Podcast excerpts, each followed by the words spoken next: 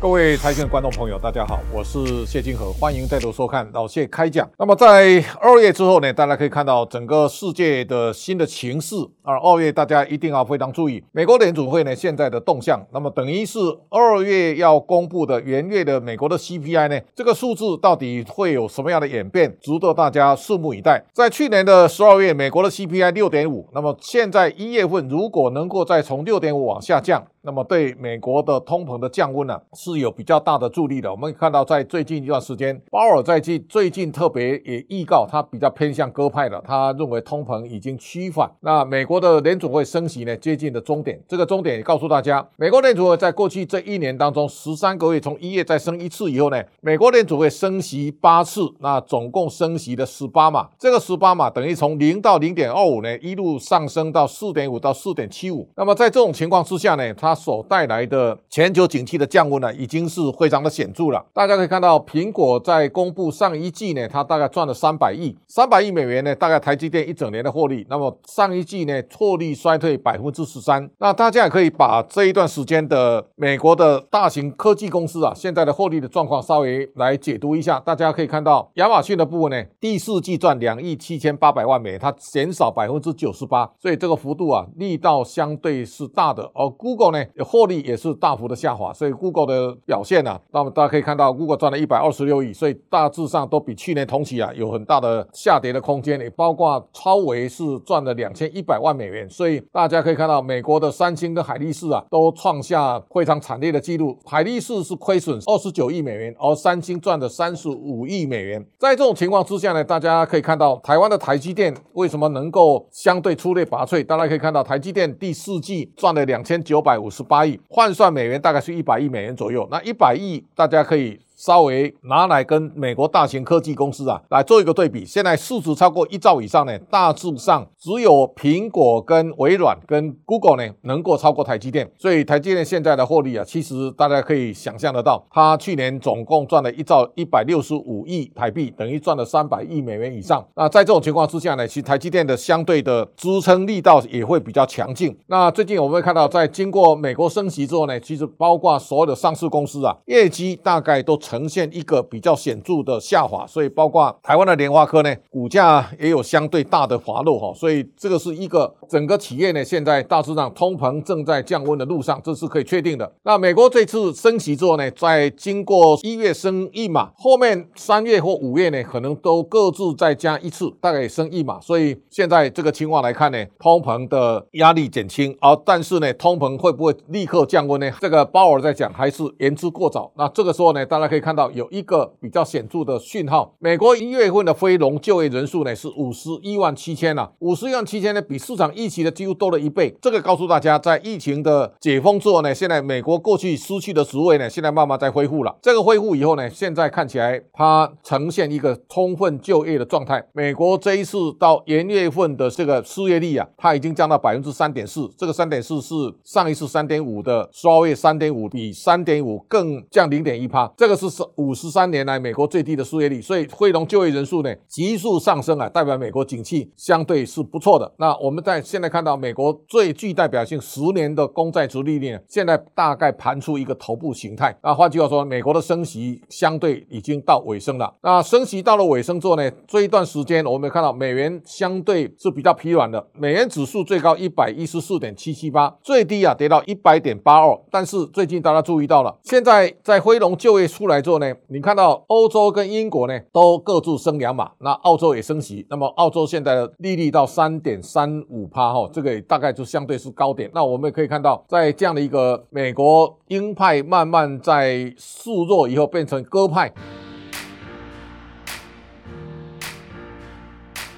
那对未来的美元呢？第一个大家可以知道，现在不管美国未来的利率走向，美国现在的利率呢也比全世界大部分的国家来得高，所以美元还是一个不可或缺的标的。所以美元回档，它的下档空间也应该有限哦。所以大家特别要注意到，美元指数一百跟新台币的三十呈现一个对照的对照组。这当中大家可以看到，日元最高来到一二七点一四。但现在回到一百三十三了。韩元呢最高来到一千两百二十七，但韩元最近回到一千两百九十五，那大致上呢都有相对一些空间的回贬。这个回档以后呢，我们大家可以看到，现在这个 Lawrence Summers 美国的前财政部长，他最近看终于有一个比较好的讯号，他说美国经济渴望惊险躲过衰退。换句话说呢，现在美国的软着陆呢看起来比较有希望了，也就是美国看起来比较有把握了。那日本现在看起来以公正家可能会接替东田正彦呢，成为日银的总裁。那日本可能开始走一个比较宽松的路线，这个是一个大家比较值得关注的话题。那台湾现在央行副总裁陈南光跳出来说，台湾的升息比较消极。为什么？这个消极其实大家要去面对的，也就是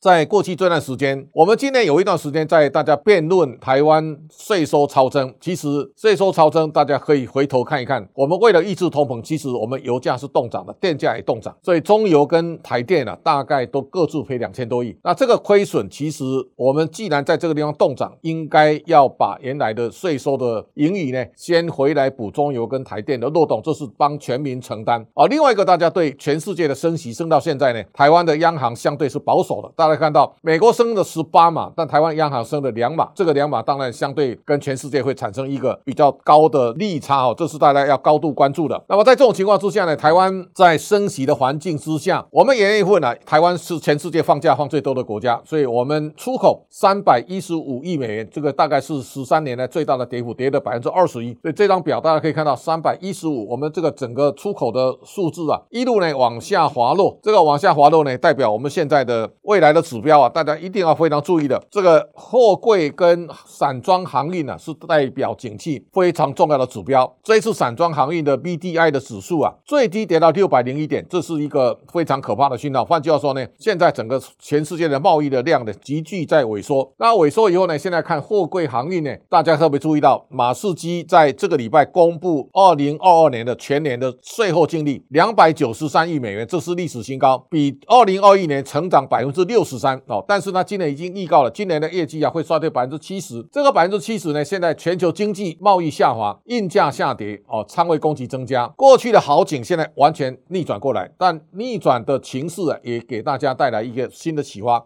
全球景气呢是最敏感指标，就货运的运量，你从散装运价到货柜航运的运价，它到底什么时候止跌？那大家看到 SCMFI 呢，现在最高五千一百九十六点，它已经跌到一千零八了。那这个跌幅啊，将近百分之八十。如果这个不能刹车，不能止跌呢，三大货柜行商呢，今年可能会出现亏损，这是我们现在所看到的。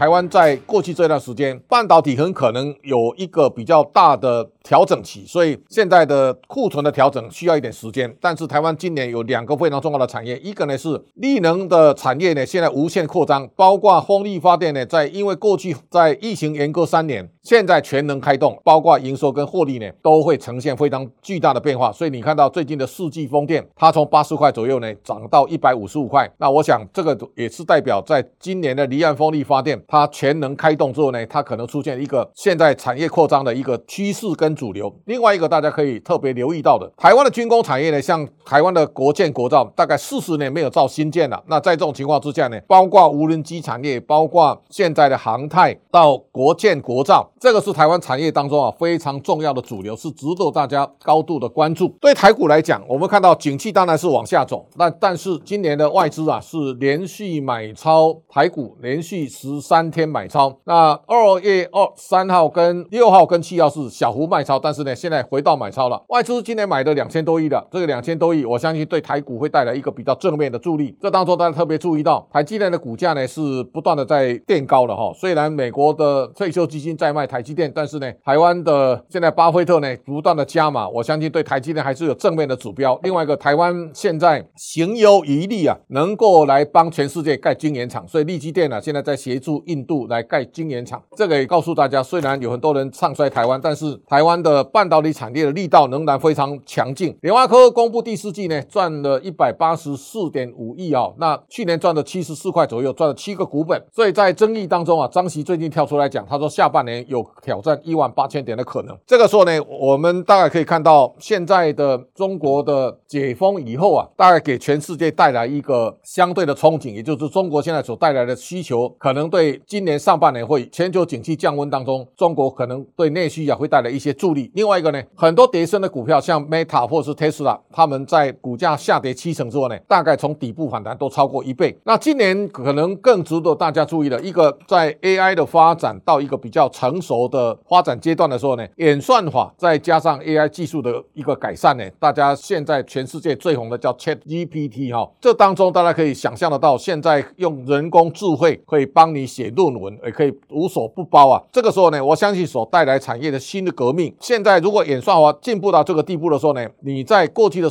这个搜寻引擎啊，会带来非常巨大的影响。我们看到在八号，Google 的股价呢大跌百分之七点四四，这个情况就告诉你，Google 现在原来的这种搜寻引擎的功能可能会受到现在 ChatGPT 啊巨大的冲击，所以它是一场新的产业革命。在这一轮当中，大家可以注意到，现在在 ChatGPT 的大的洪流当中啊，最大受益者其实 NVIDIA 的股价呢不断的大涨，同时大家也看到微软的股价呢现在也开始上了，它市值重新挑战两兆了。那这当中啊，最大受害者是 Google，而现在我们看到 Tesla，因为它是原始创意人，现在 Tesla 股价从一百零一点八三，那么现在涨到两百零八块，我相信这也是一个在市场上给它非常正面的回应。对台湾来讲，我们 AI 的技术在过去发展多年，那台湾是 AI 晶片最重要的供应链，台积电呢会在这当中啊是最大受益的半导体厂商，所以我相信在这样一个洪流当中啊，台湾仍然是有位置，大家可以找到新的角色跟它的定位。好，这个网友他特别提到两个问题，一个就是现在美国现在的升息的态度，我们大概看到鲍尔现在比较鸽派的，那一方面，全世界的 CPI 如果往下降。现在只有一个呢要解决的问题，也就是现在薪资的上涨跟在疫情解封以后呢，它所带来的就业的一个狂潮当中啊，它不太容易让薪资有比较大的话下滑。所以通膨虽然会降温，但是通膨还维持在一定的高档，这是大家一定要有的共识啊。另外呢，在通膨相对维持在高档的情况之下呢，产业的库存压力的调整，我相信最少要半年。所以这个上半年情况对过去非常好的产业，像半导体或是货柜航运，他们压力仍然存在，但。但是台湾有特殊的，我刚刚特别讲到的，像军工产业，或是我们现在看到新的力能产业呢，它都在趋势轨道当中啊，不断的在运行，这是第一个大家特别注意的。第二，有人提到我对数字的这个敏感度啊，其实大家知道，我们这是经年累月三十几年的死功夫啊。我每天早上起床，大概就把全世界的金融资讯呢，用笔把它写下来，这样的每天去看它的价格变化。那我相信这是一个给大家一个参考。也换句话说呢，大家家。在投资的路上，大家一定要很认真啊，做功课。天下没有白吃的午餐，你到处去问名牌、参加股友社，或是每天当冲冲来冲去呢，都不会让你赚大钱。那在这种情况之下呢，你要好好研究基本面，然后呢，从你的学习跟你的勤奋当中啊，去累积你的投资的经验。我相信，只有经过辛苦的耕耘得到的果实啊，那才会是甜美。那今天老谢开讲讲到这里，告一段落。那么感谢大家的观赏，下周同一时间，请大家继续收看。